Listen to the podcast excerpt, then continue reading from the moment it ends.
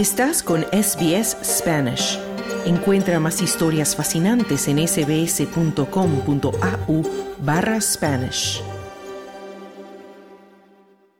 El dos veces candidato a la presidencia de Venezuela, Enrique Capriles, será el aspirante de su partido Primero Justicia a las primarias opositoras que se realizarán el 22 de octubre, en las que se elegirá al antichavista que se enfrentaría a Nicolás Maduro en las elecciones presidenciales previstas para 2024. Capriles, que enfrentó al ahora fallecido expresidente Hugo Chávez en 2012 y un año después a Nicolás Maduro, está inhabilitado para ejercer cargos políticos, pero es un tema en la agenda del lento proceso de negociación entre el gobierno y la oposición en México. En conferencia de prensa, la presidenta de Primero Justicia, María Beatriz Martínez, anunció que Capriles resultó elegido como favorito en una consulta que su partido realizó entre las bases para conocer su opinión respecto a quién debía ser su candidato a las primarias antichavistas. Desde hoy les decimos, tenemos candidato presidencial, es Enrique Capriles Rabosi pero también hemos tenido a través de un proceso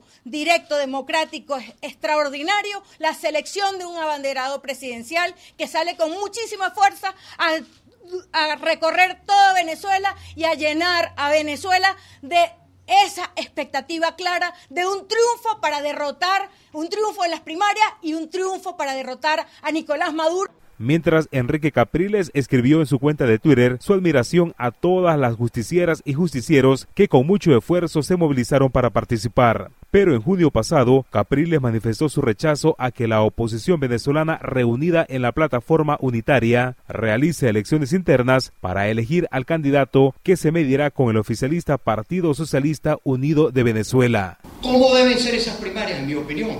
Una primera vuelta presidencial.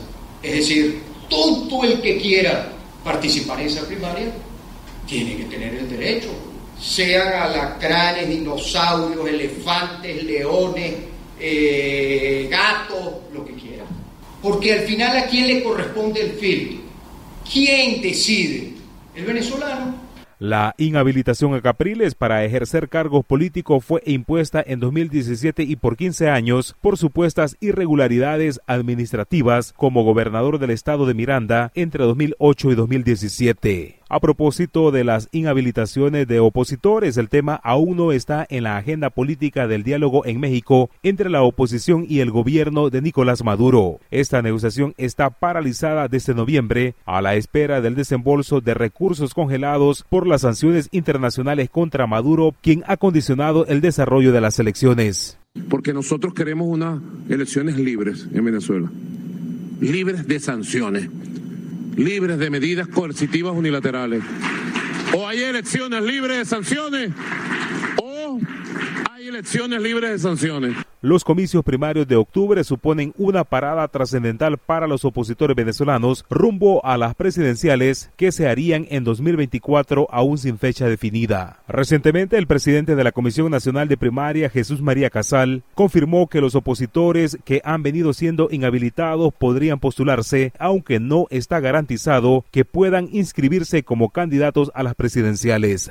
Que la Comisión Nacional de Primaria convoca a la elección primaria para el 22 de octubre de 2023.